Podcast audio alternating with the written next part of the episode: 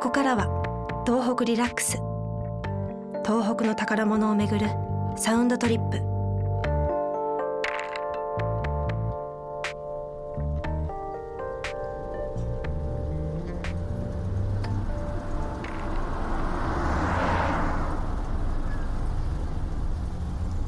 秋田駅を降りてすぐ西口広場にスノードームが見えた。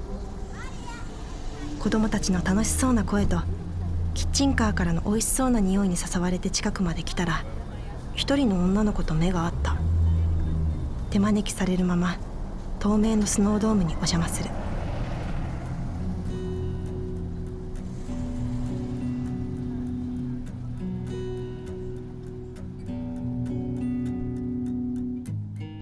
外が見える鎌倉のようなドームは暖かくて快適だ。